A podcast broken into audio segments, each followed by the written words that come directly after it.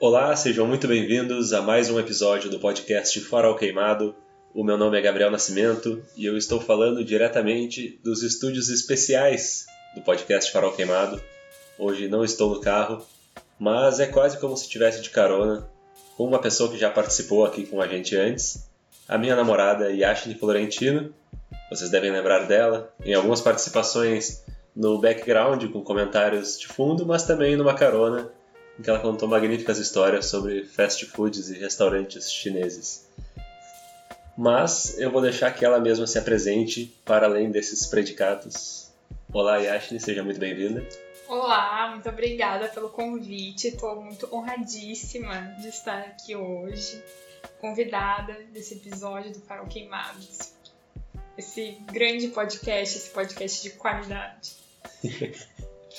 é... Não vou cortar, não vou cortar. É, então, o episódio de hoje, como vocês já sabem pelo título, pela descrição, ele vai tratar, agora em linhas gerais, antes de uma decisão do que vai ser o título e a descrição, mas ele vai tratar sobre a representatividade vazia. É uma ideia que é, eu tive um tempo atrás e em conversa com a Yashni a gente pensou realmente, porra, esse é um assunto interessante para tratar no podcast porque representatividade é uma coisa muito discutida nos últimos tempos. A própria palavra em si só ela já é vazia, como a gente vai tratar um pouco mais adiante. Mas a representatividade vazia ela se manifesta em vários momentos quando a gente é, percebe que existe uma forçação para fazer parecer algo e na verdade esse algo não se traduz em algo concreto. Mas não vou também ficar muito enrolando na, na introdução. Uh, vamos direto para a discussão. E acho muito importante para quem não sabe, como isso é um podcast, é um programa de voz, que fique dito é, desde o início do episódio que eu e a Yashni somos um casal interracial e, portanto, discutimos com uma certa frequência, diária praticamente, uh, questões que envolvem a nossa, uh, enfim, o dia a dia, né, de todo mundo e coisas que eu acho que todo mundo deveria pensar. Então, na verdade, esse episódio aqui, ele nada mais vai ser do que mais uma das nossas conversas. Agora com vocês aí do outro lado nos escutando, participando também, porque nós temos as nossas redes sociais, o e-mail, que eu vou passar daqui a pouco. E, enfim, quem sabe aí é, essa conversa sirva de algum ponto de partida para as futuras observações de quem estiver aí ouvindo e também para talvez instigar a busca pelo conhecimento, como já nos profetizou o ET Bilu. Esse, vocês já sabem, é um dos lemas do nosso podcast. Busquem conhecimento e feita essa introdução, eu queria saber o que, que quais são as tuas primeiras ideias, Yashin, sobre é, essa ideia da representatividade vazia. Qual é a primeira coisa que vem à tua mente, uh, que veio à tua mente ao longo das nossas conversas, mas ao pensar em falar aqui sobre isso aqui no Farol Queimado? Eu acho que uma coisa que me incomoda muito, assim, nessa questão de representatividade vazia, é que depois que as questões uh, envol envolvendo uh, uh, casos de racismo, histórias um, que importantes para a negritude, assim, que a militância negra teve voz para falar o que estava acontecendo, o que estava passando, né, durante todo bom né? Desde que o mundo é mundo, assim, desde 1530, eu acho que quando os primeiros escravos, uh, quando os primeiros africanos chegaram aqui, né? E aí, quando. Eu acho que, assim, a, as redes sociais potencializou muito isso, né? E, e o que me chama a atenção na representatividade vazia é que, daí, quando o pessoal começou a ter voz por meio dessas mídias, assim, tem e não tem voz, né? É. Bom, mas depois a gente pode falar mais sobre isso. Uh, marcas, tipo, começaram a a querer entrar nesse nessa coisa tipo, não, nós temos sim funcionários, não, nós vamos sim contratar pessoas negras e às vezes é só por questão tipo de ter alguém uh, negro uh, ali inserido na, na, naquela empresa, naquele, naquele programa, naquela emissora e não necessariamente às vezes porque não seria algo não seria algo. Uh, uh, Honesto, espontâneo. Né? Espontâneo, né? isso é, essa é a palavra, não seria algo espontâneo, assim, se a gente não tivesse, uh, né, explanado isso, assim. Não, e é, é muito doido porque a, a nossa.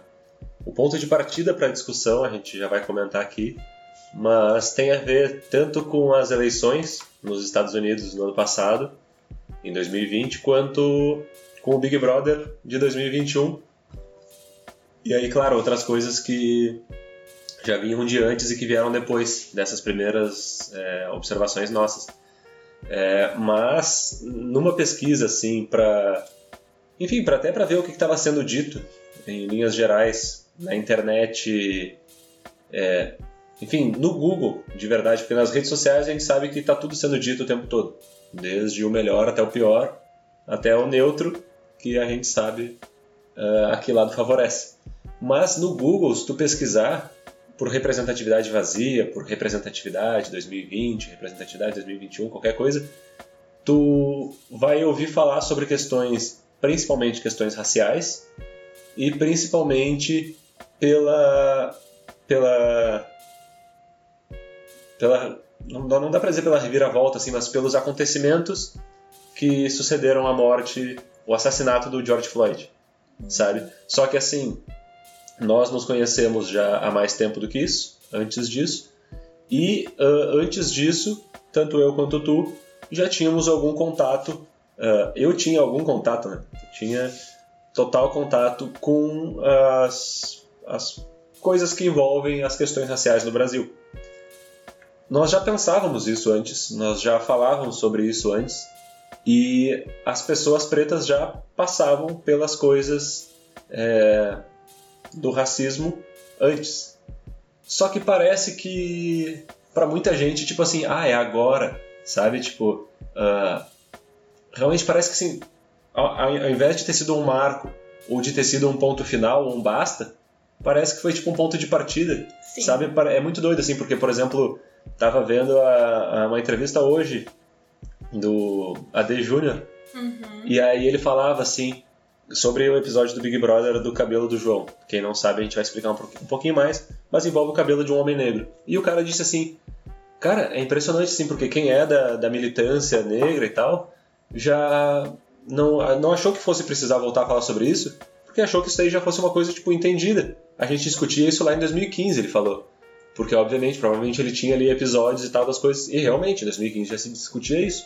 Eu, em 2015, tinha 21 anos e já tinha uh, essa consciência, assim, tipo, e antes disso também. Ou seja, já, já se discutia isso. E agora, a forma como a coisa está sendo discutida, ela está de novo sendo é, quase que começando do zero, sabe? Vamos explicar. Aí vai o Thiago Leifert, lá o Homem Branco, e explica, começa a dar o primeiro passo. Parece que a discussão está sempre começando nos momentos de, de algum estouro, assim. E aí, isso é que eu acho que contribui para a ideia da representatividade vazia, porque ela se manifesta no momento da efervescência, no momento da crise, mas ela não é, uh, ela não é necessariamente uma, uma não, não é a palavra, não, não seria representatividade também, porque como a gente disse, é, a palavra em si ela é vazia, mas ela não é um reflexo de ações concretas. Ela é vazia, ela é oca e ela começa sempre nesses momentos de ah, agora sim. Então, só para pontuar, a parada foi: a gente discutiu quando o Biden foi eleito. Uma das principais pautas, por causa das manifestações após a morte do George Floyd, após o assassinato dele, uh, as manifestações do Black Lives Matter nos Estados Unidos e ao redor de todo mundo, mas óbvio, impactando as eleições por lá. E uh, isso contribuiu para que o Biden escolhesse, ou para que o partido escolhesse, a Kamala Harris, uma mulher negra, como a vice-presidenta do, do país. E isso levantou outros debates a respeito da representatividade, assim como as escolhas do Biden dos seus ministros, secretários e todo o staff dele lá. E aí eu lembro de ter visto, e até acho que te mandei na época, uma, uma foto no Instagram que na verdade era uma espécie de gráfico, que o gráfico ele vinha desde quadradinhos bege claro até quadradinhos mais bege escuro, marrons e marrom escuro, assim, sabe? Entre outras cores, tipo rosa, um arco-íris, ou sei lá, que falava das comparações da representatividade no staff do Biden, do Trump e do Obama, dizendo que o staff do Biden era o mais representativo. E aquilo ali me fez pensar assim, cara, o Biden para mim ele não é representativo. Então, assim, o que, que é essa representatividade que veio depois disso? Eu tentei ler algumas coisas, mas óbvio, é um governo que está começando, mas o que me chamou muita atenção era tipo assim, será que ele está só querendo levantar a bandeira, sacudir ela um pouco e tipo, uhum. agora e deu? Porque assim, realmente as pessoas que estão sendo chamadas ali podem ser competentes. Mas a minha impressão é que o Biden e o Partido Democrata americano, estadunidense, ele não estava chamando aquelas pessoas por elas serem competentes. E aí vem a representatividade vazia. E logo depois, ou alguns meses depois, agora no começo do ano, começou o Big Brother com 20 participantes e 8 deles negros. Então tu olhava a foto e tinha uma coisa meio parecida assim, com as pessoas ali, 12 brancos e 8 negros, e aí tinha lá a branquinha de pele bem, bem clarinha, o assim assado. A foto era parecida, ela era assim aquele é, aquele degradê, aqueles efeitos assim que tu conseguia ver a mistura de cores. E aí eu, a, todo mundo começou a assistir esse Big Brother meio com essa sensação assim, nossa, a representatividade no programa. E a gente sabe, a gente soube, já desde antes agora, esse programa está sendo gravado na semana do episódio envolvendo o João e o Rodolfo, mas desde antes a gente já sabia o quanto as questões, as pautas raciais tinham sido banalizadas na discussão uh, a partir do Big Brother. Então, isso também chamou atenção para a representatividade vazia e para despertar essa nossa discussão aqui agora, né? Bom, a representatividade vazia também pode ser, pode ser utilizado outro nome, como antirracismo liberal, antirracismo gourmet, antirracismo burguês, antirracismo de post. Então eu acho muito interessante essa questão, assim, e levantada, né? E lembro até aquele meme que eu te mandei faz muito tempo, que é aquele meme uh, que tem a Tabata Amaral falando do Holiday. Tá nas minhas anotações, justamente essa parada tava nas minhas anotações. A Joyce Hasselman, é. Margaret é Thatcher. Que, que é o exemplo assim, ah, nossa, uma mulher. O que, que essa mulher representa? Ah, um homem negro. O que, que esse homem representa? Sabe? Tem muitas dessas ideias assim, tipo. tipo assim, se a gente representatividade. O homem é. branco na política. Sim, porque a gente vê as fotos uh, tanto dos ministérios no Brasil, nas antigas, quanto nos Estados Unidos, qualquer coisa, né? Tipo assim, eu é, trabalho com jornalismo acompanhando o agronegócio. E todos os eventos que eu vou cobrir, eles são é, cheios de velhos brancos de cabelo branco. Sabe? Essa é a representatividade do agronegócio que é praticamente a mesma representatividade dos ministérios, que foi o ministério do Temer, sabe? E entre vários outros, assim, mas o do Temer foi aquele mais chocante, Sim. porque veio logo depois do impeachment da Dilma, e veio assim, tipo assim, tiramos essa mulher, aquelas pessoas que estavam representando ou sendo representativos de algo, e agora vamos botar todos os velho branco com cabelo branco. E aí vem essa essa coisa assim, não, agora nós estamos mudando isso com outras pessoas com imagens diferentes. Mas se a gente proibisse esses velhos brancos, quem seriam essas pessoas com imagem diferente? Justamente o Holiday, que ele, eu diria que negligencia ou ignora pautas importantíssimas do movimento negro. É. A Tabata do Amaral, que uh, não é à toa é chamada de batata liberal, porque ela não, não fez nada além, depois que ela foi para lá, além de merda, sabe? Ela só fez ah, ela foi eleita com votos de pessoas que acreditaram Sim. em alguma representatividade. Tipo assim, olhar, nossa, essa mulher, mulher nesse partido. Periférica que. Exatamente. E aí se pensava, nossa, ela vai representar. Representou o quê? E, né, entre outras mulheres, entre outras. A Joyce Hasselman. A Joyce Hasselman. E assim, uh, obviamente que tem mulheres que representam, mas a questão é essa, assim, será que o problema é tirar os homens brancos, os velhos brancos, porque, por exemplo, o Ivan Valente do PSOL é um velho branco de cabelo branco.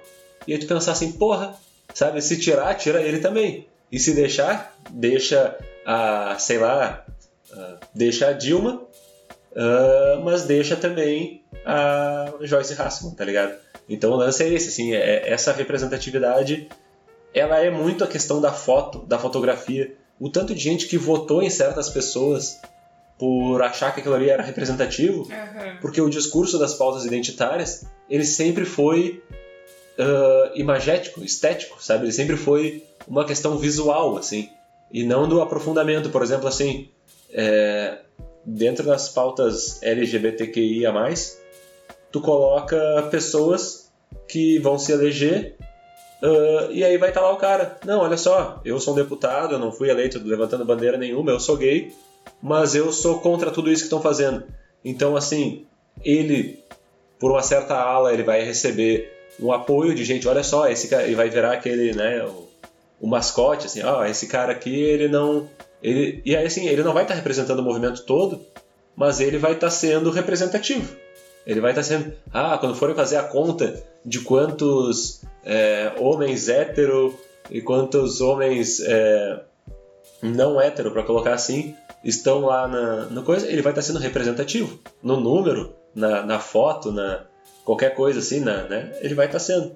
Mas o que, que ele vai estar representando de verdade, né? Então, é, eu te interrompi, você estava falando justamente sobre essa. Não, pra te ver que, na verdade, é uma questão muito complicada, porque enquanto também tem essa questão aí de colocar. de colocar uma, um representante de uma minoria que, na verdade, não. não atende aquela minoria, né? Também tem essa questão dos. dos. É, dos partidos é, é, como eu vejo, tá? Na minha opinião. Também tem essa questão dos partidos ditos uh, de esquerda. Uh, buscarem são, isso. Buscarem isso. Uhum. Tipo, o PSOL, que foi, cita que foi citado aqui. É. Então, ah, é, bem, é uma questão bem complexa, assim. Não, é muito complexa, porque é justamente isso, assim, a, a é, uma parada que eu tava lendo, assim, era... Tu mesmo já comentou comigo, mas as, as ideias, por exemplo, identitárias, e uh, não, não, é econômicas assim, mas tipo da posição social da pessoa em si, né? Uh, que por exemplo assim tem as pautas mais liberais vão dizer que ah se uh, o homem negro estiver representado na propaganda e no imagético e no não sei o que ele vai estar alcançando um, uma posição de melhora de melhoria agora que bem faz aparecer um homem negro numa propaganda para um homem negro que não tem a sua estrutura social é, melhorada e que está morando numa periferia, que está morando num lugar sem saneamento básico e que ele, homem negro, não tem acesso a emprego porque apesar de ter uma, um, um cara na novela, um cara na propaganda, um cara às vezes até tipo, em algum governo, ele não está sendo atendido, ele pode estar sendo representado, né, mas ele não está sendo atendido. Então, assim, parece que, assim como parece que a, a, os episódios envolvendo uh, racismos ou preconceitos ou discriminações mais chocantes, eles são pontos de partida para uma discussão, a colocação de uma figura representativa em qualquer lugar é o ponto final, sabe? A coisa não passa daí uh, e não passa de... Enfim, a, a coisa não se aprofunda de verdade, né? Então, os problemas, por exemplo, a gente teve uma mulher na presidência por é, seis anos. Uh, o que, que isso fez de bom para as mulheres no Brasil? Em termos de tratamento, de respeito, de melhoria e igualdade nas condições e tal. A Kamala Harris disse: Eu sou a primeira vice-presidente negra nos Estados Unidos, mas eu não serei a última. Beleza, o discurso é massa, tomara que não seja mesmo. Agora, não adianta só terminar esse discurso se ela, o presidente, os secretários e toda a estrutura não trabalhar para que as mulheres tenham oportunidade. E não só ela um episódio porque porra ela foi candidata à vice-presidência e a anterior a mulher negra antes dela tinha sido 40 anos antes sabe nos Estados Unidos. Então é aquela coisa assim que estrutura é essa que ah nossa um episódio de superação. A gente gosta muito dessas coisas que representam mas elas não atendem a, a real demanda, né? As pessoas compram muito esse discurso, né? Eu, eu percebo muito isso, inclusive uh, até na, nas, nas mídias, assim, o, a, o próprio, a própria mídia ninja, É. que eu sigo nas redes sociais, mas a, a- a- cria isso, né? Aí o pessoal fica, nossa, mas que incrível! É um, é um governo representativo. E. Cara, é, é, é muito doido, assim, porque se a gente parar pra, pra pensar, pra, pra refletir sobre, na verdade, não. Eu não, não me representa como, como sendo uma mulher negra. É. Sendo uma mulher negra não me representa. Não, e o lance é esse, assim, porque agora a gente falando isso, a gente falando da mídia ninja, a gente apontando as falhas deles, do, do PSOL e da Kamala Harris, ah, o pessoal vai dizer, nossa, mas duas pessoas de esquerda falando mal de coisas da esquerda. Como recentemente eu percebi que, né, a gente comentou, até virou. ah, a- a- as duas gurias que fazem a vida de Tina viraram alvo de, de críticas do pessoal da esquerda porque ela estaria falando mal da esquerda. Só que assim, a questão é justamente apontar esses erros, como a gente está aqui conversando, a gente aponta esses erros para pensar, putz, é verdade, a gente está dentro, a gente está de um lado, digamos assim, a gente está desse lado de cá, mas o que, que o nosso lado está fazendo de verdade? Tipo, o quanto a gente vai é, fazer mais para melhorar as coisas, sabe? Tipo, porque, não, se o nosso lado tá errado, vamos dizer que tá errado e tentar fazer diferente. Não, a gente tem que defender a qualquer custo, porque é isso. Aí o nosso lado levanta a bandeira. O Ronald Rios, que também, além de jornalista e tudo mais, é um podcaster ali de longa data, de muito antes dessa, dessa epidemia de podcasts durante a pandemia.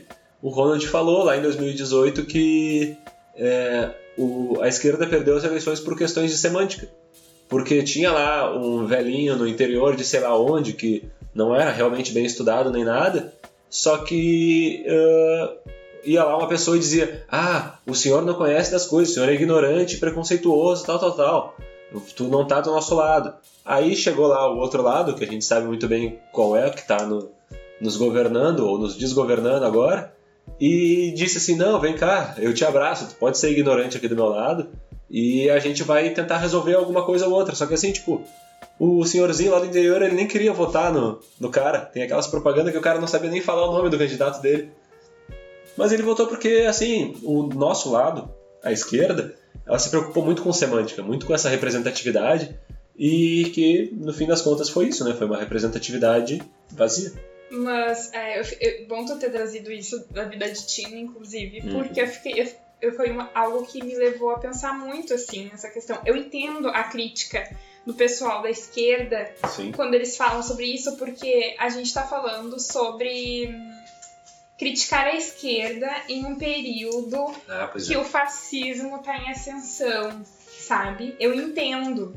Mas eu também, eu também quero me sentir, eu quero sentir que eu posso criticar a esquerda, que eu faço parte, que na verdade nunca, na- que na verdade Não tá poucas vezes, poucas vezes me representou como, como mulher negra, inclusive o feminismo, né? Aham. Que a gente fala muito sobre.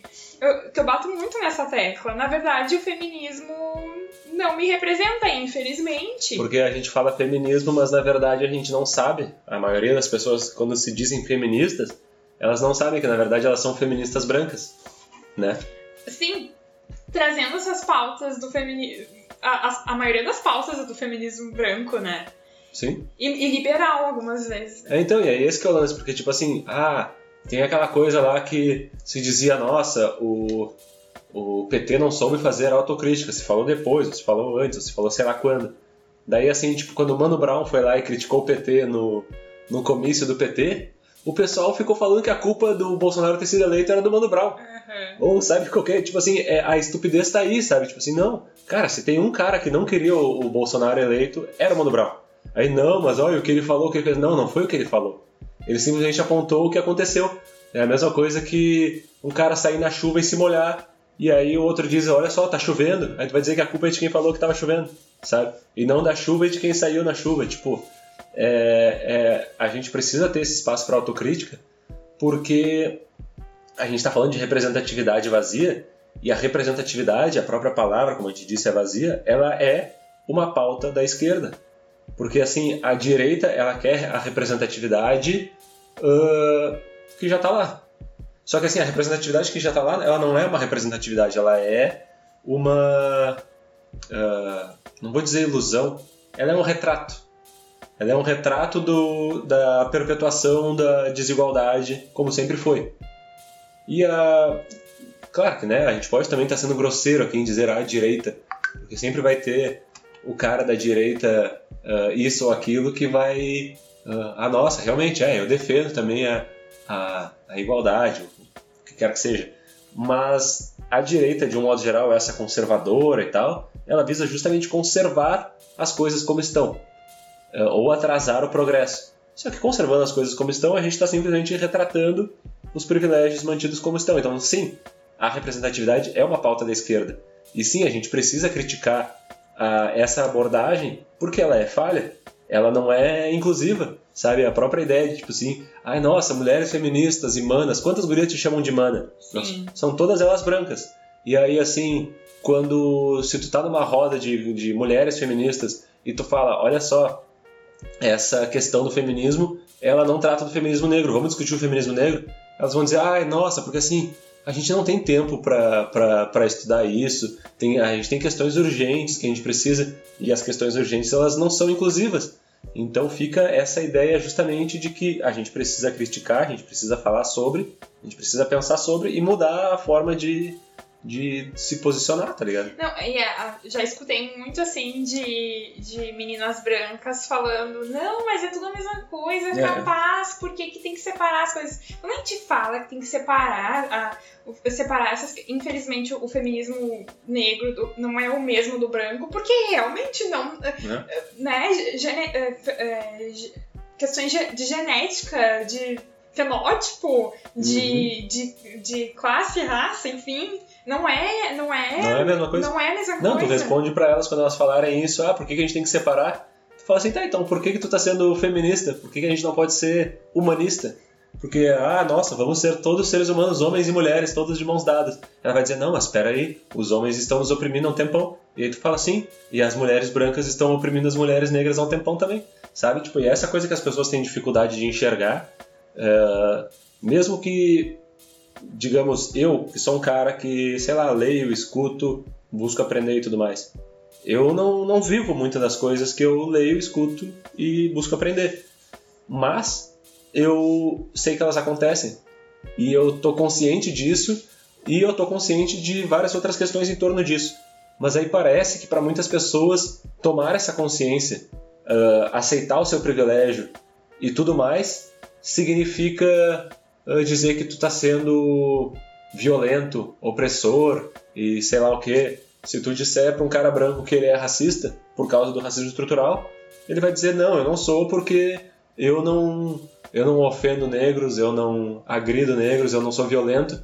E assim, uh, ele vai custar muito, ele vai dar todas as voltas do mundo possíveis para dizer que não. Porque é um, é um mecanismo de defesa, assim, tem até não é a complacência é outra parada, né? Mas tem aquela parada da do é, tu vai saber falar muito melhor que eu, mas do, do pacto da branquitude, né? Hum. Do silen... não é silenciamento, mas é aquele pacto assim, é aquela combinação assim, tipo, cara, não vamos falar muito sobre o, os, as coisas pelas quais a gente tem alguma responsabilidadezinha, vamos tentar só deixar tipo na parte dos que são violentos mesmo, tipo assim, porra, é, é verdade. Não é legal agredir, não é legal matar, mas, tipo assim, porra, as outras coisas, cara, ah, realmente, será que a gente precisa tratar disso? Como as feministas brancas te disseram. Por que a gente não pode tratar tudo, tudo como a mesma coisa, sabe? E parece que é errado tu admitir os teus privilégios. Tem uma música até do, do rapper mineiro Dela Torve que ele fala é, não vem pagar de... não vem esconder teus privilégios para pagar de oprimido.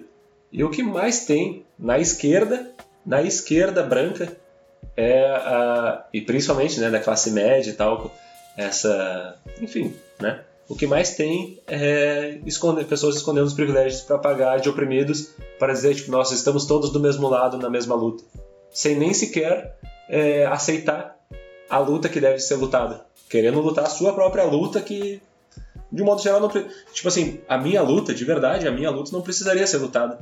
A minha luta de um homem branco uh, de classe média uh, heterossexual e qualquer Que luta que é a minha? que luta que eu tô lutando de verdade? Eu tô lutando a luta dos outros. E, tipo assim, tudo metaforicamente, porque, né, eu também sou um cara que uh, penso, busco agir e tudo mais, mas não sou eu aqui o Gabriel Guevara nem nada do tipo. A questão é, a minha luta não precisava ser lutada. Então por que que parece que é tão difícil que as pessoas da esquerda branca, uh, que faz parte das principais elites aí, é, entenda que não é a sua luta que tem que ser lutada, é a do outro. Tem que ser um camarada do outro na mesma luta. A parada, a porra da parada do protagonismo, né? Tipo assim, desce um pouco desse, desse pedestal aí, abre mão do protagonismo, que já é ter um tempão, e, tipo, deixa. Não, não, não, não fica só achando que a parada é. Uh, não, eu vou. Porra, eu apoio a FUA, a propaganda lá da campanha da marca de roupa ou da marca de cosmético que botou uma puta representatividade. E aí é isso que eu. É essa, é, essa é a minha contribuição. Que nem uh, quando estourou aquela as manifestações pela morte do George Floyd no, na metade do ano passado, que um, várias marcas quiseram se posicionar, né, em relação uhum. a isso. E aí virou aquela hashtag, aquele fundo preto que todo mundo postou. Postei o quadradinho preto na rede social. Sabe? Nos stories. E foi aquilo. Daí um influencer chamado Roger Cipó. Uh, ele usa, ele usa uma marca de roupa que, inclusive, na faculdade, no meu último semestre, uh, meu, um, meu grupo fez um trabalho sobre essa marca. E ele falou assim que eu, que eu, ele usava as roupas daquela marca, mas ele não. E a marca falava, realmente o lema da marca é esse, ai, representatividade, representamos todo mundo, não sei o quê. Só que não tinha modelos negros, né? Daí ele, ele falou isso, assim, o dono da marca falou, ah, então tá, vamos fazer uma sessão de fotos com vários influencers negros e tal. E, e foi isso, sabe? Então eu fico pensando, inclusive eu levei esse questionamento no, quando eu fui apresentar uh, esse trabalho na faculdade, porque na verdade não me, na, nada me representa, nem a marca me representou nada me representou ali. Sim. Porque é, apesar do lema ser esse, uh, cara, os modelos, por nunca exemplo, foi, né? nunca foi. Os, uh, o pessoal que eles mandavam, que eles mandavam roupas, tipo, recebidinhos as blogueiras, eram tipo pessoal tipo Rafa Kalimann, Carla Dias, inclusive, uhum. uh, Manu Gavassi. Não era tipo assim um pessoal que eu me, que eu me via, sabe? E, e é muito doido, assim, porque na verdade é, é aquele aquela ideia vazia de, de marca, né? Sim, pra... porque as marcas elas preferem investir muito mais em publicidade do que em ações afirmativas e, sei lá, é, inclusão, educação é, dos seus funcionários e tal, né? Tipo, tem várias marcas aí, se for falar, também não vou ficar citando assim, mas a última que eu ouvi foi do Burger King. Infelizmente, acho que agora a gente vai perder o patrocínio, potencial patrocínio do Burger King, que eles tinham feito toda uma campanha é, no mês, no mês não, mas eu acho que foi no dia da, do orgulho LGBT, não sei o quê, porque nós somos todos, ai pessoal, olha para nós e tal. E naquele mesmo mês eles estavam sendo processados por racismo, uh, sabe, tipo. E a, a história virou um episódio de racismo, mas a gente não precisa nem dizer que é só um episódio, nem dizer que é só uma marca e nem dizer que é só uma bandeira. Não é, não é o dia LGBT, não é só o Burger King, não é só o racismo, não é só contra uma pessoa. É uma parada tipo assim, é isso que tu falou da marca, é, as outras marcas agora que patrocinam Big Brother, que patrocinam outras coisas em vários momentos, colocam ah, uma puta grana, cara, colocam, sei lá, pai, não sei valores, eu realmente não sei valores, mas vamos dizer que sejam. É muito alto. É, vamos dizer que sejam. Vamos lá, fala um valor aí, porque eu não faço ideia. Não, mas é. é pra, pra quê? Uma propaganda no Big Brother, do patrocínio nossa, do Big Brother. Nossa, mais de um milhão se pá. Não, é muito mais, não, é muito mais. É que tá, exatamente por isso que eu não queria nem falar, porque eu sabia que era. Eu tenho certeza, eu ia dizer 100 milhões, mas eu posso estar chutando muito alto. Não, acho que é muito alto, mas, mas assim, assim, é muito. É muito. Digamos então que seja 10 milhões.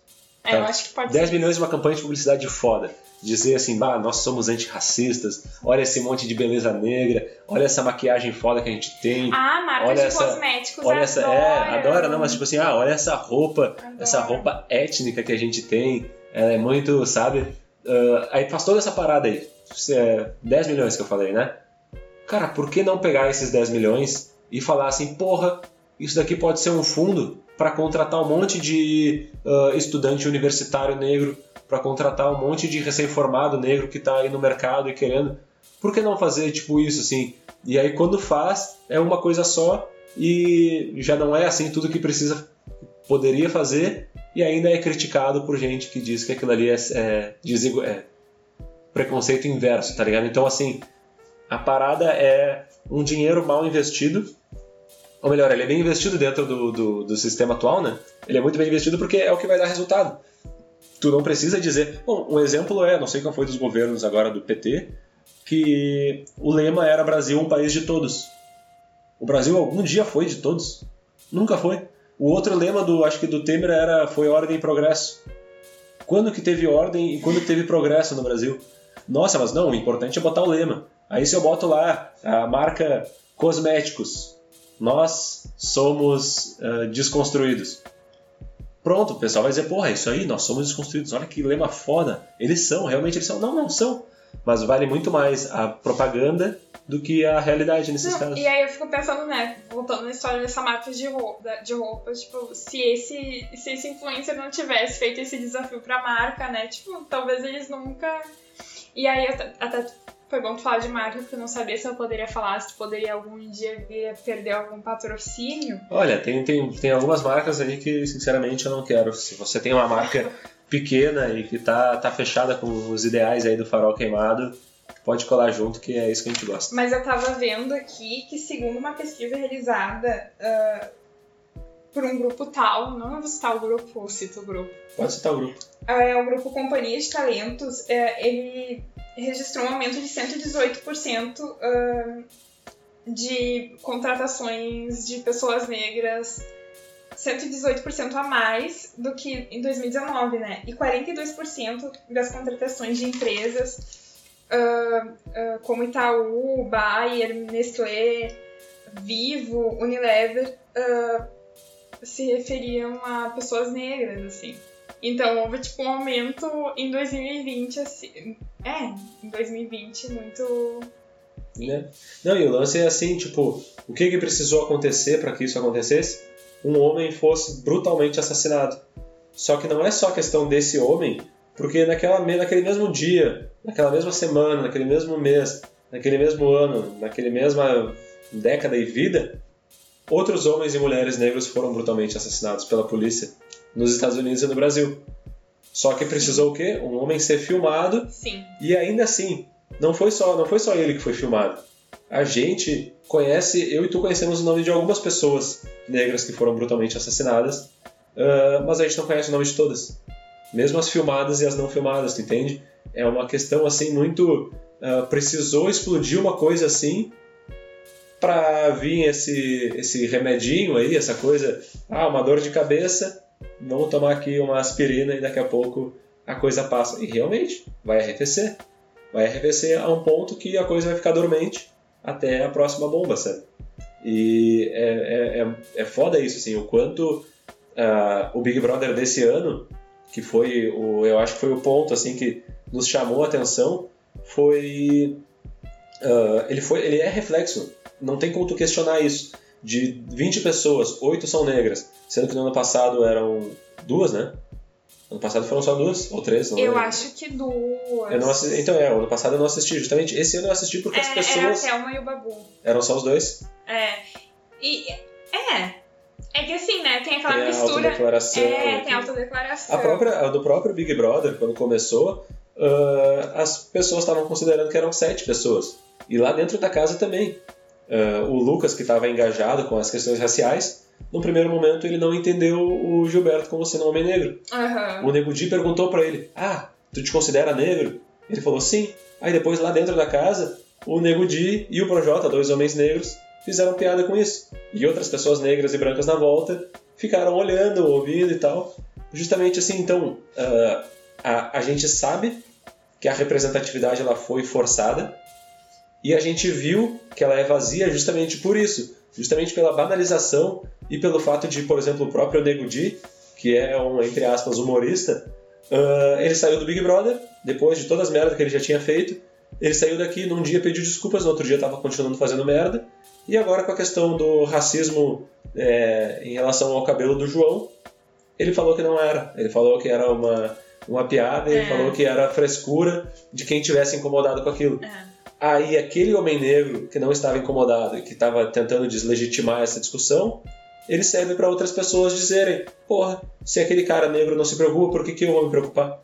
Aquele ali, como se fosse, como se as discussões elas fossem, elas sempre acabam sendo pessoalizadas, tanto na marca que contratou esse cara, quanto no não sei o que, elas acabam sendo pessoalizadas porque assim, se eu fizer uma campanha com tantas pessoas, é pessoalizado, mesmo que tu não diga o nome delas na foto ali, é uma pessoa, a questão é geral. Você tem que pensar no, na pessoa negra abstrata no Brasil na pessoa abstrata, não tem que pensar num nome, numa pessoa, mas acaba sendo isso. Ah, num episódio a gente trata do episódio, num outro episódio a gente trata do outro episódio.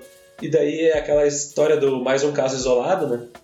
Mais um caso isolado, mais um caso isolado, e assim a gente segue, sem, sem avançar, porque sempre ela vem, tipo, ponto de partida, um crime bárbaro. Ponto final, representatividade vazia, e assim a gente. Você vai. E uma coisa que eu, pesquisando para poder trazer. Uh, falar melhor aqui, né? Eu descobri que, na verdade, um, entre as 20, 20 edições do BBB, né, anteriores, uh, já tem. somam 308 participantes, candidatos, né? Uh, só 48 pessoas nessas 20 edições eram negras. Bah. Ou seja, 15% dos participantes. Só que eu também estava vendo que. Uh, apesar do BBB 21 ter uma maior representatividade, não foi apenas por conta do reflexo das manifestações de 2020 pela morte de George Floyd. Na real, foi, mas não foi iniciativa da Rede Globo. Foi iniciativa da produtora que detém os direitos de reality ah. show, uhum, que determinou em novembro do ano passado que o elenco de 20 integrantes do reality deve ser composto por ao menos 50% de negros, mestiços ou indígenas. Pois é, não foi? Dos 20 foram 8. A menos que a gente não esteja também enxergando, enxergando. alguma das nuances, assim. Mas a questão é que a empresa pediu porque, né, tipo, hoje mesmo, uh, a gente agora, depois de assistir e não assistir e tal, a gente tem acompanhado nos últimos dias. E hoje mesmo a Camila e a Juliette estavam conversando e a Camila disse assim: é, porque uh, antigamente o que as pessoas queriam assistir era tipo gente bonita dentro de uma casa, brigando e tomando sol e só para ver o que, que era que ia acontecer ali. Agora as pessoas elas querem assistir é, a, as discussões em torno das pautas sociais e a própria emissora ela, ela capitaliza em cima disso, né? Então agora não é só se entrasse lá todo mundo e ficasse de boa, não ia acontecer o, a audiência, não ia acontecer o programa. E por isso que quando começou o programa a gente já soube, assim, porra, olha só, estão uh, entrando aqui oito pessoas negras. Ao que tudo indicava ali, eram pessoas que poderiam ser uh, engajadas, ou pelo menos em algum momento ou outro se demonstraram é, posicionadas assim em relação a algum tipo de progressismo, assim, poderiam levantar alguma bandeira. E aí tinham lá, por exemplo, ah, os dois sertanejos, é, um bem rural, o outro cara lá, o crossfiteiro padrão de não sei o que. O que tudo que foi colocado nesse programa, nessa edição, como nas outras também talvez, mas são assim padrões de estereótipos do que está em voga, do que está sendo discutido, sabe? É aquela coisa assim, ah, a influencer branca, a influencer negra, a isso, a aquilo, a pessoa assim assada. Era um, foi tudo assim uma, uma ideia de é, colocar nem necessariamente fantoches, porque não acredito que a emissora esteja controlando o que acontece no jogo, o comportamento das pessoas. Mas uma coisa bem de rato de laboratório, com ratos escolhidos, assim, não foi só tipo assim, vamos colocar 20 é, espécimes aqui para a gente observar. Não, vamos colocar uma dessa, uma dessa, uma dessa e uma dessa. Porque já se tinha, é, é quase que um, é, um, um, experimento controlado, assim, sabe? Um resultado, um teste controlado do que já se esperava, assim, já se sabia. Quando eles entrevistaram todas as pessoas, eles sabiam que tal pessoa poderia se comportar de tal maneira em tal situação e que aquela outra pessoa poderia ser antagonista naquilo ali. Então, assim, eles já tinham essa ideia do que, que cada coisa ia representar. Só que, na, tu vê, os, os, criadores do programa não são bobos. Nem a empresa que detém a parada, nem os caras da Globo. Uh, mas, na hora de vender, eles vendem: olha só, a gente não sabe o que vai acontecer, mas aqui estão oito pessoas negras nessa casa. Aqui estão tá, assim ou assado, sabe? Tipo, é a representatividade vazia, porque, tipo assim, se tu olhar o que tem por trás, eu também falei de uma maneira grosseira, mas é mais ou menos isso, é um experimento controlado. Mas a fachada é pessoas, imagens, sabe? Tipo, coisas. É... Enfim, é fachada, não tem outra coisa assim pra, pra falar a não ser isso. E até dias atrás, uh, depois que a gente já tinha falado sobre preparar o episódio e tudo mais, uh, sobre gravar o episódio, nós. Uh, eu cheguei, te mandei até o texto aquele que falava do site Mundo Negro, ah, que falava sobre a nova novela da Globo, essa que tá passando agora, sim, é Amor de Amor Mãe. de Mãe, que quando começou todo mundo falou mais ou menos a mesma coisa que nós com o Big Brother. Nossa, olha só um elenco cheio de pessoas negras, que legal.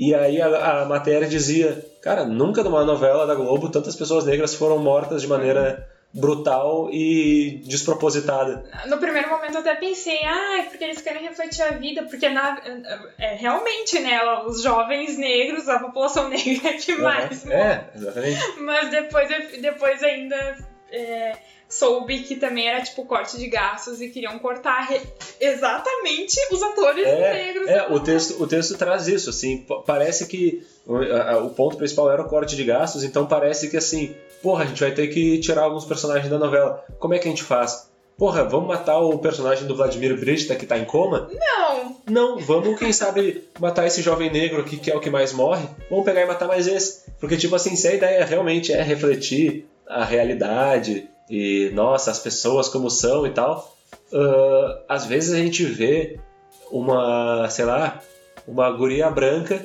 da roça ascender a se tornar, tipo, sei lá, a presidenta do Brasil na novela, sabe? Ela vira uma rainha, ela vira, sei lá o que, uma grande empresária. Uhum. Isso daí não reflete muito a realidade, tá ligado? Por que, que a gente reflete a realidade só na hora de matar a juventude negra? Assim, no texto da novela, eu não li a novela, mas no texto que falava sobre, dizia que um personagem negro ele foi morto depois de, tipo assim, ele sair da periferia, estudar, começar a crescer, sei lá o que mais que aconteceu com ele, ele estava indo bem na vida, e aí um dia ele viu um cara suspeito na rua, que estava atrás dele por algum motivo lá da, da, trama, e em vez dele fugir desse cara, ele foi de encontro ao cara e tomou um tiro, a queima-roupa, e morreu agonizando no chão. Tipo assim, isso não reflete muito a realidade, porque qualquer cara que acende e busca uma sanção social e vê um cara que está perseguindo ele na rua, ele não vai em direção a ele. A realidade, pelo menos de um modo geral, não é essa, né? Então, por que essa, essa narrativa? E aí, no final das contas, a novela acabou contribuindo para essa ideia de tipo, olha como, olha como morrem, olha como sofrem, olha como é fácil, é... enfim, tipo, olha, olha como é sofrido. A gente não podia, tipo, nesse momento de ficção, tentar imaginar uma realidade diferente, né? Uhum. Não, e levando também pro lado, tipo, da Globo ser uma empresa e tal, e os é. funcionários e tal. Eu fico pensando, né, tipo, uh, na história ali, o personagem do Vladimir Brista tinha um problema. Levou um tiro, ficou em coma dois meses. A personagem da Adriana Esteves estava com uma doença desde o início da novela. Mas não, né? Ma não matam os grandes atores, né? É, é. Acabam. Uh, matando os atores que não têm esse, essa grande ascensão e nome. Uhum. Uh, e ainda mais um, um, atores negros, né, que geralmente ou fazem papel de escravos ou favelados e nunca, né, de um protagonismo. É, o, o grande MV Bill cantou ao vivo no Faustão em 2004, eu acho. Aquela música dele Só Deus Pode Me Julgar. E ele na frente do Faustão disse: Pra quê? Porque só tem Paquita Loura. Aqui é, não tem preta como apresentadora. Novela de escravo, a emissora gosta. Mostra os pretos chibatados pelas costas. E aí segue é, ele cantando isso ao vivo, assim, sabe? na Globo e dizendo aquilo. E o Faustão naquele. É um vídeo clássico ali, quem não viu, procure MVB no Faustão 2004. O Faustão começa a gritar: Ô louco, bicho, ele fez isso tudo do improviso, hein? É tudo no improviso. tipo assim, não, aquilo ali é uma música de verdade que ele escreveu e ele critica justamente essa merda toda porque a emissora gosta de novela de escravo. E ainda nessa linha uh, da representatividade e do, dos, dos, papéis que a mídia julga é, importantes para. Depois até eu quero voltar nessa parada de imaginar um cenário diferente, mas desses papéis aí, a gente comentou, e espero que o querido ouvinte saiba que hoje não é o caso, de quando veículos de mídia trazem pessoas negras para discutir pautas raciais. Sim. Né? Hoje mesmo, ontem a gente viu o caso do Manuel Soares, que falou: Bah, Fátima, faz tempo que eu não venho aqui no programa, né? É uma pena que tenha sido para falar sobre isso, mas eu sei como a coisa funciona. Ele falou mais ou menos em linhas é, assim. É. Mas é, é assim que é. Ele eu falou já... no, no, programa Encontro. É, no programa Encontro da Fátima. Mas eu sei que a coisa funciona assim. Ele meio que quis. Ele foi sutil, ele foi bem sutil, mas em dizer assim: Pois é, né? Me chamam pra.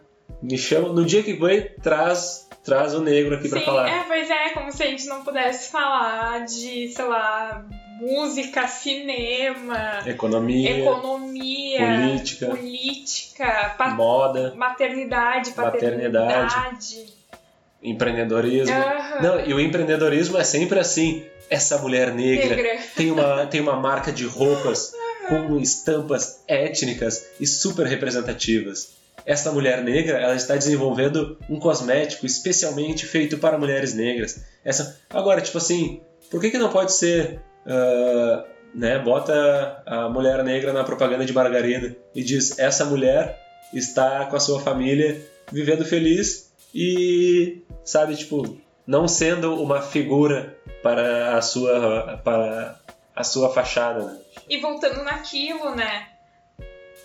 ao mesmo tempo que a gente fala, nossa, mas por que não pode ter uma família negra na propaganda de margarina, assim, assado? Também eu fico pensando no. É, que, que isso tem que ser algo natural, uhum. né? Tem que ser algo. Não, mas é que, tipo assim. Porque ao mesmo tempo que a gente fala isso, assim, e eu também acredito que, que tenha, que tenha que ter essa, essa representatividade não vazia, uh, até que ponto, né? Quando, quando que, que vai ser algo natural? Sim, mas tu mesma no, no teu TCC, tu leu e me mostrou as paradas lá dos, é, dos estudos mostrando assim dos repórteres Sim. que na hora de contar uma história de vida real Sim. chamavam pessoas brancas.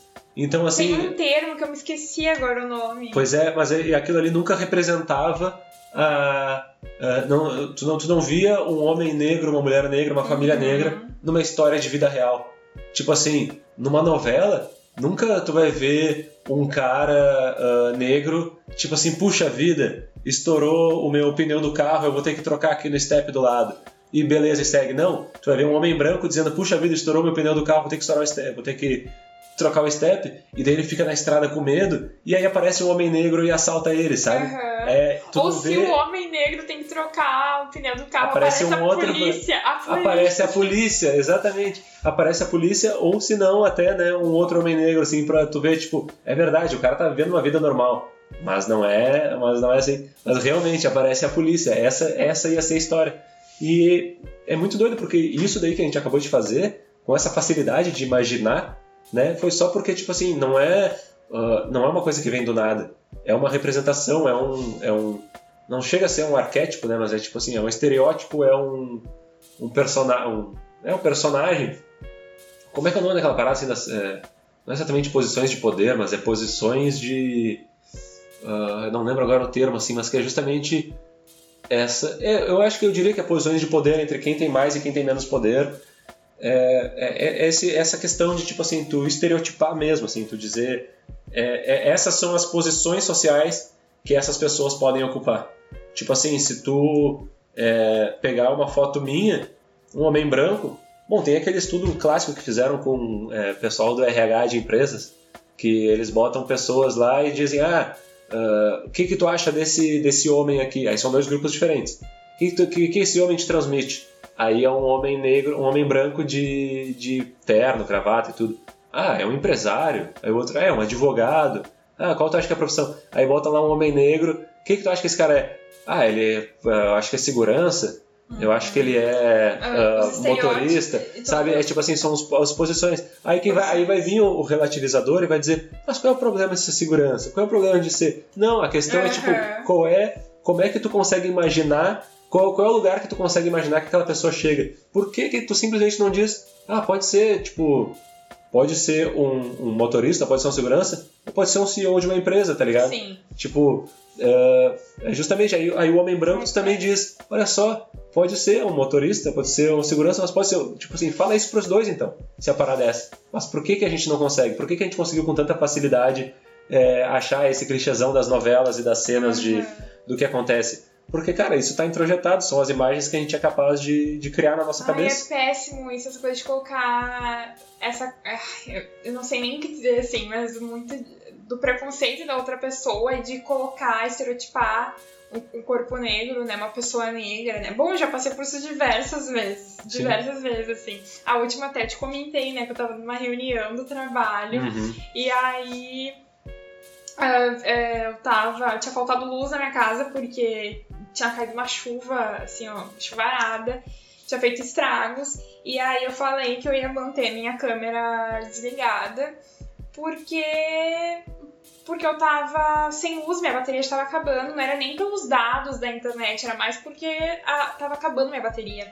E aí, a, aí o cara que tava na reunião comigo falou assim. Uh, Onde tu mora? Tu mora em Alvorada, Canoas, Viamão? Porque a fulana, que é outra menina negra que estava na reunião, né? Mora em Canoas. Daí a menina falou assim: Não, eu moro em Canoas porque eu tô estudando aqui na universidade aqui da cidade, mas na verdade eu moro no Bom, em Porto Alegre, eu moro no Bonfim. Aí esse cara não sabia onde enfiar a cara, Sim. porque o Bonfim é um bairro em Porto Alegre que é relativamente branco, burguês, burguês né? classe média alta. É, exatamente. E ele achou que a guria... E essas outras cidades todas são da região metropolitana, né? As cidades, quase cidades satélite, as cidades dormitório de muita gente, né? Que eh, tem um, sei lá, o custo de vida chega a ser menor. Então, e Alvorada principalmente, assim, quando se fala, tu não imagina, tipo assim, é aquela coisa, parece que tu imagina a Alvorada, tu não consegue imaginar uma cidade, tu imagina um lugarzinho muito específico, assim, sabe? A maioria das pessoas tem essa coisa, tipo assim, não imagina, nossa, um prédio de 12 andares, todo cheio de vidros e tal. Não, tu imagina um lugarzinho muito específico, com casinhas de madeira e coisa e tal, sabe? As pessoas, elas têm essa, uhum. essa forma de enxergar e, e eu acho muito doido essa liberdade, sabe? Justamente essa liberdade de perguntar. Exato. Tipo assim, não, não, não passa pela cabeça da pessoa, porque assim, tipo, tudo bem tu pensar, tudo bem realmente tu pensar, porque, como a gente disse aqui, essas coisas elas estão introjetadas na, no, no imaginário de todo brasileiro e da maioria das, dos ocidentais, né? Uh, mas por que que tu tem essa liberdade de falar, sabe? Como, de onde é que vem essa liberdade de dizer e aí depois de, de, de se explicar e dizer que não foi bem assim e gaguejar para tentar, porque é, é, essa é justamente esses, esse, esse imaginário dos lugares que a pessoa pode ou não estar ocupando é, de acordo com uh, aqui a gente está falando muito mais no início do episódio a gente falou sobre outras, é, outras minorias, outras identidades, outras representatividades, mas aqui a gente está falando muito mais da questão racial porque é natural, né? É uma coisa que é, nesse momento nos toca mais aqui no, no, no que a gente, né, no que a gente pode, pode falar. Uh, mas até voltando àquela questão da ideia da novela e do quanto a novela poderia nos ajudar a imaginar uh, coisas diferentes e tudo, tudo isso que a gente falou aqui de do imaginário do que do que pode como pode ser diferente.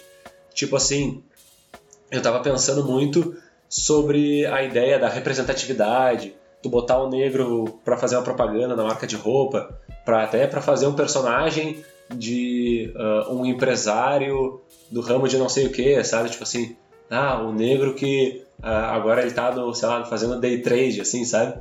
Esse tipo de coisa. Uh, a gente sabe o quanto. É, vamos citar Schopenhauer aqui. Ele disse que nós somos livres para fazer o que nós queremos, mas não para querer o que nós queremos. Eu já falei isso até em algum outro episódio aqui do Farol Queimado. Então, assim, uh, é muito doido tu pensar que a classe desprivilegiada ela vai sempre buscar ter, tipo assim, obviamente ela busca ter os mesmos direitos e as mesmas oportunidades do que a classe dominante, isso tem que acontecer de verdade, mas ela vai acabar, através de toda essa construção do, da, da, capacidade de imaginar, ela vai acabar tendo os mesmos desejos e, uh, é, sei lá, tipo, sabe, os mesmos anseios, assim, criados pelo dominante, ou seja, vai fazer uma guria negra acreditar que ela tem que ter o mesmo sonho da guria branca, uh, no, sabe assim, que ela tem que almejar aquilo ali, porque aquilo ali é o sucesso, é para aquele ponto que ela tem que chegar. E isso não falo nem só de questão de ascensão social, coisa do tipo, mas até da própria aparência, né? E, e, e tem uma, não sei de quem é essa frase, assim, mas que uh, fala que política é imaginação e todo mundo que discute política mais a fundo sabe que tudo é política, tudo é posicionamento, tudo é política. Se a política é imaginação e a nossa capacidade de imaginar ela é limitada às coisas que estão ao nosso redor, às coisas que nos mostram, e as coisas que nos mostram elas são mostradas por empresas, por pessoas brancas, a gente vê que a nossa imaginação é branca, a nossa política é branca e assim tipo todo o, toda a nossa representatividade ela é branca com uma fachadinha, assim, com uma, uma película, uma camada superficial de representatividade. Eu, eu, eu, lembrei de um texto que eu li da Elisa Lucinda, que é atriz e escritora, né? E que ela tava falando uh, exatamente sobre até aquela polêmica da Xuxa que ela falou sobre experimentos uh, em, pre, em presidiários, né? Aí ela postou um texto Uh, e com um vídeo da Xuxa falando, inclusive, que o Brasil tinha que ser conhecido. É, não o pessoal lá fora precisava saber que não tem só negro e mulata no Brasil. Uhum, que tinha... Também tem loira aqui, uhum. aos prantos. E aí a Elisa Lucinda falava, falava nesse texto, né? Que ela disse que ela já foi perguntada muitas vezes por amigos de fora, amigos negros de fora, que, nossa, como é que na novela não tem negro, sendo que o país é, uhum. é um país. Hoje, hoje é 56% da, 56 da população é negra. E aí eu fico pensando, né? Que loucura, né? Não, o AD é, Júnior, que eu citei lá no, no, começo da entrevista dele e tal, que ele falou justamente, ah, que essa história do cabelo a gente discutiu lá em 2015. Sim. Ele falou que uh, ele mora, ele, ele é, é chefe de publicidade, de, de criação num canal o canal. Ah, me fugiu agora o nome do canal. Mas é um canal é, é, negro na, na, TV fechada e tal, que tem muito essa ideia, né? Da construção de uma imagem, da, da reconstrução de uma imagem e da autoestima, de toda aquela coisa. E aí ele fala assim, cara, ele, aí ele, ele mora aqui no Brasil, mas ele também mora fora, assim, ele, ele vai e vem, mora na Alemanha. E aí diz que lá e em outros lugares, que para onde ele vai, pessoas de outros países que, com quem ele conversa, perguntam para ele, cara, por que vocês ainda estão discutindo isso lá no Brasil, sabe? Porque a gente sabe da história do mito da democracia racial e da, daquela ideia da, da pacificação, né? E justamente essa. essa... O nome é, é Trace, eu acho que fala é, Trace Brasil. É, o canal Trace Brasil. Uh, é bom falar, né? Quando é algo. Sim, eu, tava, eu, é, eu tentei lembrar, quase me veio assim, mas não. É importante até procurar, tipo, eu realmente fui ouvir falar, fui ler sobre, lendo esse texto. E, né, tipo, fica, aí fica essa, essa coisa assim do quanto a gente escuta falar das coisas, o como a gente escuta falar das coisas. Como é que certas pessoas vão ter acesso a tais conteúdos se o cara, né, eu já falei em outros episódios aí, a gente acorda, vai pro trabalho, volta do trabalho, vê TV e dorme, e a TV é dominada por, né, brancos. Ou então no meio do trabalho, no transporte público, sei lá onde tu mexe no celular, cara, a gente sabe que as redes sociais elas não são democráticas, elas não são é, representativas de verdade, assim, tipo, ah, se 56% da, da população é negra no Brasil, tu no Brasil tu não vai ver 56% da, do, das publicações que tu lê uh, sendo tratando de ou tipo assim mostrando ou falando sobre pessoas negras e questões da vida de pessoas negras e tal. Então assim, o algoritmo, a gente sabe que o algoritmo é racista, a gente sabe que uh, as pessoas dão muito mais like em mulheres loiras do que em mulheres negras, a gente sabe de todas essas coisas. Então, tipo assim, as, a, não só não nos mostram, como quando mostram a gente não enxerga, a gente enxerga menos. Porque a gente foi ensinado a enxergar menos. A gente foi ensinado a, né, simplesmente ignorar. E é muito doido, assim, eu tô realmente curioso para saber o quanto vão. qual vai ser percentual de cliques nesse episódio, sabe? Tipo assim, até que ponto as pessoas vão estar interessadas em ouvir sobre isso, ou vão estar tipo assim, ah, esse tema não, deixa para quando o Gabriel estiver falando de um tema descontraído, de um tema não sei o que, mais engraçado, sabe? Porque é aquilo, assim, tipo, ah, mas porra, parar pra ler isso. Enfim, vai vir uma feminista branca e vai, é, e vai dizer assim: nossa, mas a gente não tem muito tempo para parar para ler isso daqui, a gente está lendo todos os textos, a gente está se manifestando, a gente está fazendo isso ou aquilo, mas a gente não pode parar para ler a Angela Davis, a gente não pode parar para. É, uh, enfim, parar para aprender sobre algo que não, não, nos, não nos diz respeito, sabe? Parece, parece surreal, assim, mas é, mas acontece, assim, é. de, desinteresse pelas, pelas escritoras e pensadoras negras, né? Tipo Angela Davis, Bell Hooks, Maya Angelou, tipo, rola muito isso, assim. É, é, é, só, é engraçado, assim, porque o meu. Quando eu era adolescente, assim, eu comecei a me interessar por feminismo. O que foi, o que foi, o que foi me apresentado foi Simone de Beauvoir, assim. Uhum. E hoje em dia eu vejo, assim. É tem mulheres negras que, que né, são estudiosas, estudiosas da Beauvoir, como a, a, a Jamila Ribeiro é. Uhum. Mas pra mim não me, não me, não me faz a cabeça, uhum. assim, sabe? Não, e é muito doido uh, tu falar até assim, tipo, não me faz a cabeça e não dizer não me representa, apesar da gente já ter dito isso antes. Porque realmente, assim, tipo, ninguém foi feito para representar ninguém, sabe? A única pessoa que te representa é tu, a única pessoa que me representa sou eu. Tipo assim, a representação é uma coisa realmente do que né, tu apresenta, do que tu significa no mundo. Mas, obviamente, tem reflexos e tal, né, de outros. E daí, assim, realmente, tipo, não me faz a cabeça. Porque daí a gente fica muito nessa ideia de, tipo, ah, porque tem essa representatividade, a gente precisa se sentir representado. Mas, como a gente disse lá atrás, né, nem todos uh, vão estar... Tá, nem todos que estão do, do teu lado na, na questão é, dessa representatividade vão estar do teu lado do que tu realmente quer que é transmitido, que tu realmente defende, né? Uh, mas eu te interrompi. Mas claro, não deixa de ser importante. Só que eu, eu, é isso que eu gostaria, assim, das manas brancas que entendesse e, e tivesse empatia e, inclusive, uh, fosse ler essas uhum. mulheres. Não, até porque o, o, uh, o que a gente aprendeu sobre a história do Brasil? a gente sobre negros no Brasil a gente aprendeu o que escravidão, né? E sobre negros de um modo geral, tipo assim, a, a, gente pega, tem um momento lá que a gente aprende histórias da antiguidade, não, histórias da antiguidade até que não é tão tão rápido assim, mas quando chega assim histórias da África, sabe, tipo assim, o que, que a gente conhece sobre os impérios africanos, sobre uh, as, as lutas das tribos, as divisões, a geografia, o que, que a gente conhece? Nada. E o que a gente aprende sobre a história dos negros? Escravidão no Brasil, sabe? Então, tipo assim, uh, negros, ao longo de toda a história recente do Brasil, aprenderam na escola sobre a história dos brancos.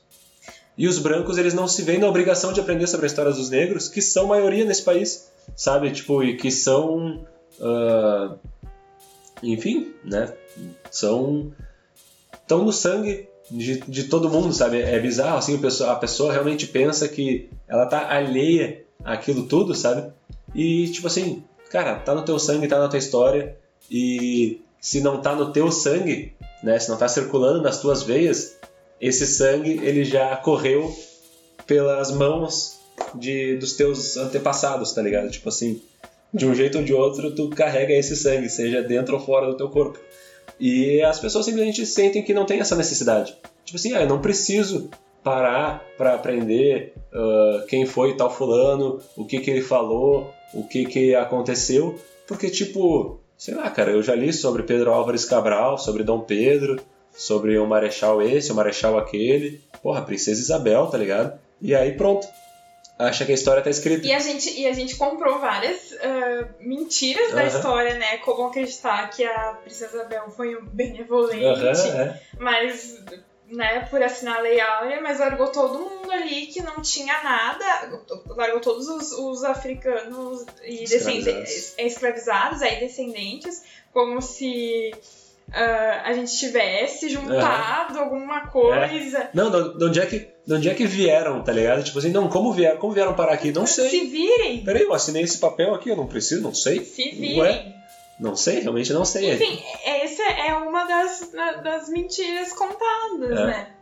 E documentos queimados por, por Rui Barbosa e, e tudo, né? Sim, é, aquela clássica da que a história é contada pelos vencedores, né? É. Mas nesse caso não são os vencedores, eles são simplesmente os, os então e atuais opressores. Não tem vitória nenhuma, tá ligado? Porque, tipo assim, realmente ninguém vence. Ninguém venceu a parada, eles simplesmente seguem oprimindo. Nós seguimos oprimindo, né? Tipo, a opressão segue acontecendo e a história segue sendo mal contada e segue sendo escrita ainda muito pelas mãos né, de quem anda fazendo muita merda. E agora, até agora, a gente já falou de Big Brother, já falou de novela, já falou da política de fato. Mas tudo é política, né? Mas no fim das contas, eu acho que muito dessa representatividade que a gente está tratando aqui é da questão política a, a política, não vou dizer tradicional, mas a política representativa, como é que é o nome? A política dos políticos, de governadores, de líderes, de pessoas que nos governam. E isso, essa representatividade, como a gente falou lá desde a história das eleições em 2018 e, e tudo mais, e a representatividade ela teve um impacto né, na, na, nos, nos resultados do que a gente viu nesses últimos anos, assim. E uma das paradas que a gente comentou fora do ar aqui era sobre a representação da imagem da Marielle Franco e o quanto ela uh, se tornou realmente uma fachada para gente que queria a imagem dela se tornou uma fachada para gente que queria dizer defender uma coisa para usar justamente esse vazio é, desconexo de significados da representatividade para dizer que a imagem dela representa algo. Mas tu mesma disse. E digo mais, assim, posso até. Ai, criticando de novo, assim, eu acho que até o próprio partido que ela fazia parte usa muito isso, né? Uhum. Eu vi, por exemplo, candidatas do PSOL nas eleições uh, municipais usando uh, só porque eram candidatas negras, assim como Marielle, do mesmo partido, colocando ali nos santinhos. Nada a ver, gente, nada a ver. Era só porque era uma mulher negra e do mesmo partido colocando ali a, a foto da Marielle do lado sabe? Eu não sei, não, é, não é algo que eu ache legal, assim. Aí eu pensei até num, um tempo atrás, quando fez um ano da morte dela, eu li uma matéria do El, que o El País fez com a família dela. E a, nessa entrevista, a irmã dela falava uh, assim que se sentia muito mal das pessoas estarem usando a imagem da, da irmã dela, da Marielle, pra lacrar. É, pra uhum. colocar em camiseta, em bottom, sendo que, por exemplo, ninguém ia até a casa da família dela perguntar pra, pra eles se eles estavam bem, se eles precisavam de alguma coisa, uhum. sabe? E aí ela falou assim: ah, mas se eu for reclamar disso, uh, se eu for explanar isso na mídia, aí eu viro a negra ba a barraqueira raivosa, né? Uhum. Foi uma frase que me chamou muita atenção. Não, e se torna meio que uma, uma uma rival, uma oponente política, né? Até nisso, assim, tipo, nossa, se a irmã da Marielle não nos deixa usar a imagem dela para nossa ideia política, então ela está indo contra a nossa ideia política, sabe? Tipo, ela está indo contra a nossa. Só que, tipo, a ideia política tá errada, né? E é o que a gente tem feito, né? Apontar o erro mesmo que sejam pessoas que estão do nosso lado. Né? E falando nisso, eu queria lembrar de uma coisa que tu falou lá no início é. uh, do episódio, que tu falou assim, ah, que pode ter pessoas uh, de direita que, ah, que são engajadas na luta uh, racista, né, nesse caso. Mas eu acho que... Na luta antirracista. não, mas tá, eu te entendi. Isso, na luta antirracista, mas eu acho que não, assim, porque é, é tudo muito intrínseco Eu não, eu não acho que, que, que tenha, não, assim. É, é porque. Não, é. Não, você tem razão, até porque é isso, assim, não é. Eu falei da luta antirracista, mas pode ser mesmo da luta racista, porque, tipo, se eles dizem. O discurso pode ser esse, ah, eu não. Eu sou a favor da igualdade racial, eu sou a favor de não sei o quê, mas o que ele está defendendo economicamente Exatamente. é o que tá é o que tá tipo uh, porque é aquilo que a gente falou assim não adianta tu dar a representatividade não adianta tu dar o, a permissão para que a pessoa tenha a identidade dela do cara pensar assim puta merda eu tô muito representado eu sou eu sou o cara uh, na, na, propaganda como a gente falou eu falei em algum momento aí mais mais cedo se esse cara não tiver a condição de de melhorar de vida, de, né, tipo, e muito da, do que a gente vê na direita é esse conservadorismo de, não, primeiro nós vamos melhorar para quem está em cima, melhorar para o patrão para que depois não, ele possa melhorar para os empregados. E, e, também colocar todo mundo no mesmo barco, como se as pessoas viessem tudo no mesmo, no, no mesmo lugar, assim. Não, se o fulano conseguiu, o outro, o menino da favela vai conseguir uhum. também. A meritocracia. Exato. Cara, é muito doido, assim. Eu acho que eu, vamos fazer um episódio sobre meritocracia, tu já tá convidada pra, ah, pra vir falar, assim. Mas, uh, porque é muito doido essa ideia, cara. Não sei quando, onde é que ela surgiu. Ela vem, assim, muito nessas coisas, eu acho, tipo, da novela, do imaginário, sabe? Ah, sim. Do, do, da literatura, de alguma coisa. Da, que se construiu a ideia que também tinha o estereótipo do negro vagabundo, né? E aí tu dizia, ai, ah, olha só esse outro cara aqui que não é vagabundo, o que ele consegue fazer. Só que o vagabundo é, é, uma, é muito aquela coisa assim, tipo, do, ah, o que eu não gosto. O que eu não gosto tá errado. A gente estava comentando sobre até as coisas do, do Big Brother, o quanto os traços de pessoas nordestinas são considerados para muitas pessoas Sim. incômodas, sabe? Tipo assim, porque a forma como ela age eu não, eu não gosto, então tá errado. Porque tu aprendeu a não gostar, porque tu aprendeu que era errado e tu acha que é errado e quer manter, quer dizer que a pessoa não pode ser do jeito que ela é, uhum. porque e né, todos esses traços aí fizeram a construção desse imaginário do que é o vagabundo e fizeram também a construção do imaginário, tipo assim, porra, se o cara tem o, o Piangers da, da, que foi da Rádio Atlântica, hoje em dia nem sei onde ele tá, se tá na Globo e tal, mas ele falava assim, cara, se tu quer, se tu quer não ser incomodado na, na redação, assim, quando tu estiver passando um trabalho, é só tu andar sempre para lá e para cá com um monte de, uma pilha de papel na mão e tu olha, anda ou passa apressado pelos lugares, olhando para aqueles papéis, o pessoal vai pensar: caralho, esse cara aí tá cheio de coisa para fazer, eu que não vou incomodar ele. E basta isso, basta isso para tu parecer, tipo, nossa, que tu é um homem de, sabe, de, de que tá fazendo coisas, que tá sendo produtivo, que tá sendo importante. Quer dizer, tipo assim, uma imagenzinha tão besta como essa já passa uma imagem de que aquele cara ali, ele realmente, ele não é vagabundo. Aí, tipo, o cara pode fechar a porta da sala dele e ficar com os pés pra cima e tu nem sabe. Porque tu acreditou na imagem. E tu vai pensar, putz, aquele cara ali merece. Que ele passa aqui com a folha embaixo do braço. O que, que, que, que o cara fez de verdade? O que, que o cara fez para merecer a imagem do mérito? Qual é o mérito dele né, para merecer essa imagem de que ele chegou até lá por alguma coisa que ele fez?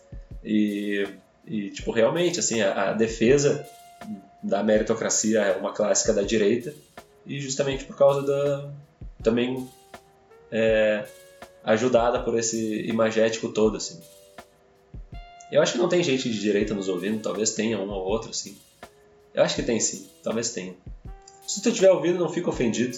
Só para pra pensar um pouquinho aí. A gente já tá aqui com mais de uma hora de gravação, tu vai ter ouvido bastante coisa que se nunca parou para pensar, agora vai parar. E se já parou, vai parar para pensar de novo, porque não é só uma vez na vida que a gente precisa pensar não é só quando estoura uma bomba que a gente precisa pensar. É toda hora, sempre que possível. E se alguém te chamar atenção para tu pensar, para e pensa, porque vai fazer bem. Isso aí. eu estava aqui, eu estava aqui pensando enquanto tu falava e tudo que tu estava falando, daí eu fiquei até querendo passar umas dicas uh, de filme pra assistir. Ah, mas tu tá te, tu tá te antecipando. Eu tô. Ai, perdão! Não, mas é que eu até eu ia perguntar assim antes de, né, da gente encaminhar pra esses Fala, finalmente. Então, não, se tem alguma. Realmente, se tem algum outro ponto, assim, que. Das coisas. Porque eu percebi que eu é, levantei alguns pontos que eu já tinha em mente, que são até os que a gente discute fora do ar, assim. E tu levantou outros que também a gente discute e outros nem tanto, assim. Tipo, eu queria saber se tem alguma outra é, cara tá na manga aí pra jogar antes do final do episódio, senão a gente realmente encaminha pro, pra parte da, das dicas de material complementar. Ah, é porque tinha muita. Eu, eu, pensei em muitas coisas assim, mas é, sabe quando tu fica com receio de sair da pauta? Ah, sim. É, aconteceu isso, assim. Bom, mas tu, né, como, como jornalista e produtora audiovisual, tu. Não usou o cineasta, mas... Eu tô, tô respeitando teus desejos. Mas. É, tu certamente tem uma. Tem assim, tipo, a, a noção, assim, se tu achar que realmente que não pode estar fugindo da pauta, talvez esteja fugindo da pauta. E a gente pode até guardar o material para uma outra discussão. Mas se tu achar que cabe, tipo, a gente né, segue ainda. Porque a ideia, assim, até quem clicou no episódio sabe mais ou menos o que esperar a partir do título da descrição.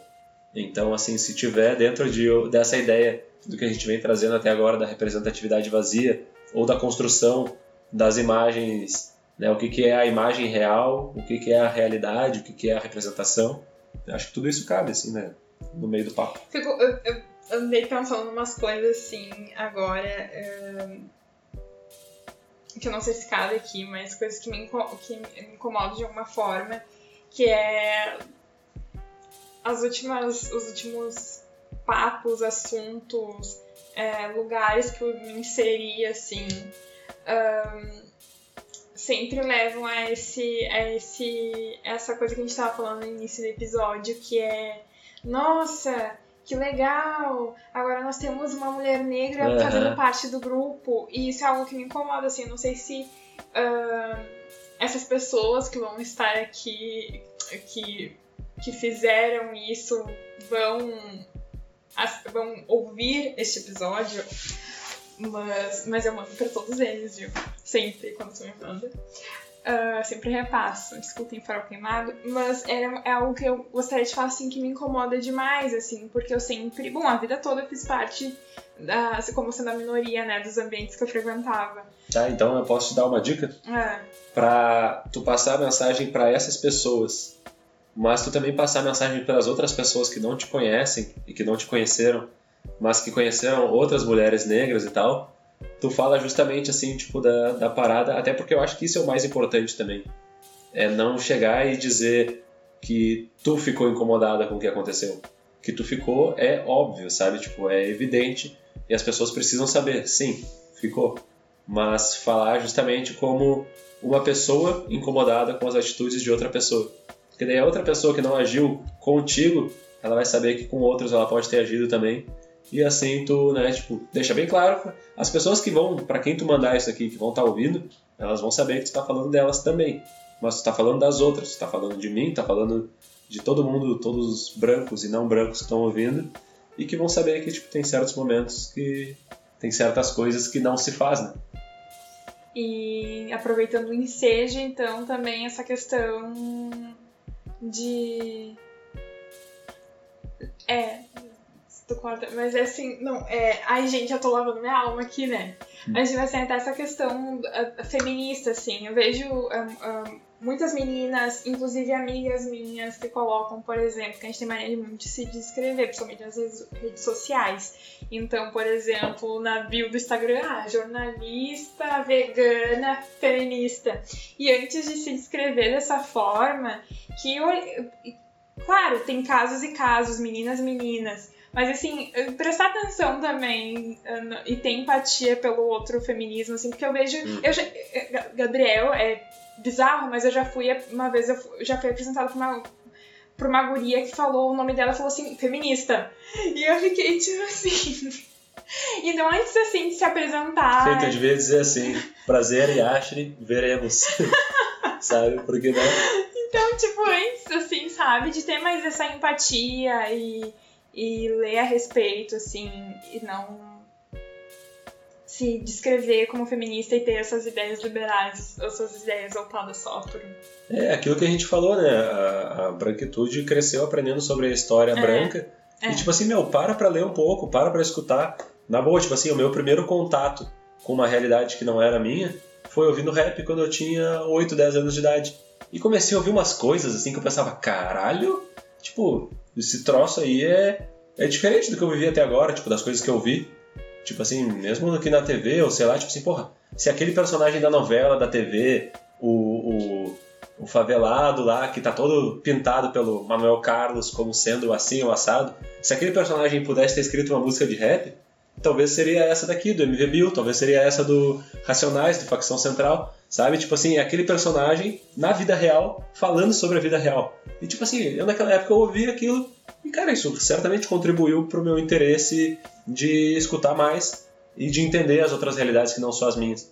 Porque, tipo assim, é muito fácil ter empatia quando tu tem empatia pelo que é igual ao teu, pelo que é igual a ti, sabe? Pela outra pessoa que tá passando pela praticamente a mesma coisa que tu.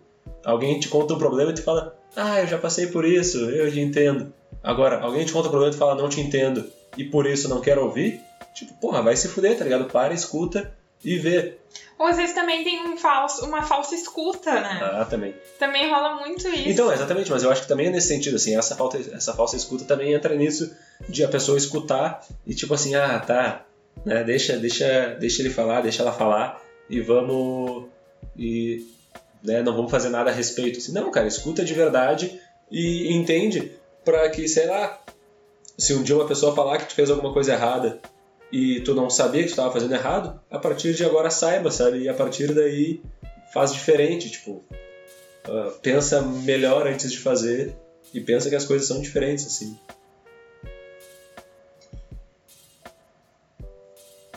E é bom falar isso sem dar nome aos bois. Porque, né, tipo, é justamente assim, as pessoas é, que escutam o podcast, elas vão se sentir desconfortáveis às vezes em se enxergar naquele personagem, sabe? E a gente nem chegou muito a falar dos personagens, assim, tipo assim, dizer, ah, o, o homem branco que faz isso, a mulher branca que faz isso, o homem hétero que faz isso, sabe? A gente nem chegou a dizer o que que esse homem e essa mulher aqui ou ali podem fazer. Mas a gente chegou a dizer o que que né? Tipo assim, porra, de um modo geral, todas essas questões contribuem para que nós erremos, para que nós façamos coisas erradas, para que nós sejamos racistas, para que nós sejamos preconceituosos das mais diversas maneiras. Tipo assim, é, sei lá, ficou desconfortável um pouquinho, né? Que eu acho que a gente conseguiu cumprir algum papel, assim, de tipo, porra, realmente, a partir de agora, ou a pessoa vai buscar entender esse desconforto, ou ela vai seguir desconfortável até ficar dormente e até que a coisa exploda de novo num, num certo momento, né? na parada cíclica da coisa. Mas realmente teria muito mais coisa para falar, mas eu acho que uh, até pelo ritmo, né, da, da coisa, assim, eu acho que a gente chegou num, num lugar interessante, assim. E até hoje, de uma, excepcionalmente, eu quero fazer um agradecimento aí aos parceiros do Farol Queimado, porque hoje não vai ter gravação de vinheta, não vai ter grandes edições. É, eu só quero dizer aí que estão fechado e estão fechados com o farol queimado a Sustain Home, que é uma consultoria de energia é, sustentável que vai te ajudar a economizar um dinheiro aí da tua casa e adotar hábitos mais saudáveis para ti e para o planeta. Então procura sustain.home no Instagram vai ver o trabalho do pessoal lá e eles vão te ajudar bastante. A Academia Ativos de Porto Alegre, é, arroba Academia Ativos no Instagram, que está operando aí conforme os decretos que vão e vêm, abre e fecha e tudo mais, mas sempre com o maior cuidado para evitar a propagação do coronavírus e para ajudar as pessoas a manter o corpo saudável aí. Então procurem também arroba Academia Ativos no Instagram e a Pampa Vape House, que é a maior loja de vaporizadores do Brasil, Uh, procura também Pampa Vape House underline no Instagram ou pampavapehouse.com.br. Os caras lá fazem um baita trabalho. Tu vai encontrar tanto no site quanto no Instagram o telefone do WhatsApp lá, eles têm um atendimento personalizado. E é isso aí. E também procura arroba hashtag Podcasters Unidos no Instagram, vai encontrar outros podcasts nessa rede da qual o Farol Queimado faz parte. E a palavra-chave do sorteio é política. Anotem aí, se liguem lá no perfil do Instagram, farolqueimado, e vocês podem participar, tá bem facinho de ganhar, uma camiseta da Seleção Brasileira de 2014. E é isso, muito obrigado a todos que ouviram até aqui. Antes de terminar, a gente vai deixar aí algumas dicas de material complementar para quem estiver se sentindo desconfortável ou confortável demais. É tem umas coisinhas boas aí para ler e aprender um pouquinho, né? Ler, assistir e acompanhar. Olha aí. Vamos lá então. Ai, adoro passar umas dicas. Então, para acompanhar nas redes sociais, eu vou dar, uma, dar dica de dois nomes, que é o Jones Manuel, uh, que é um cara incrível, assim, muito inteligente, e ele é militante e tal.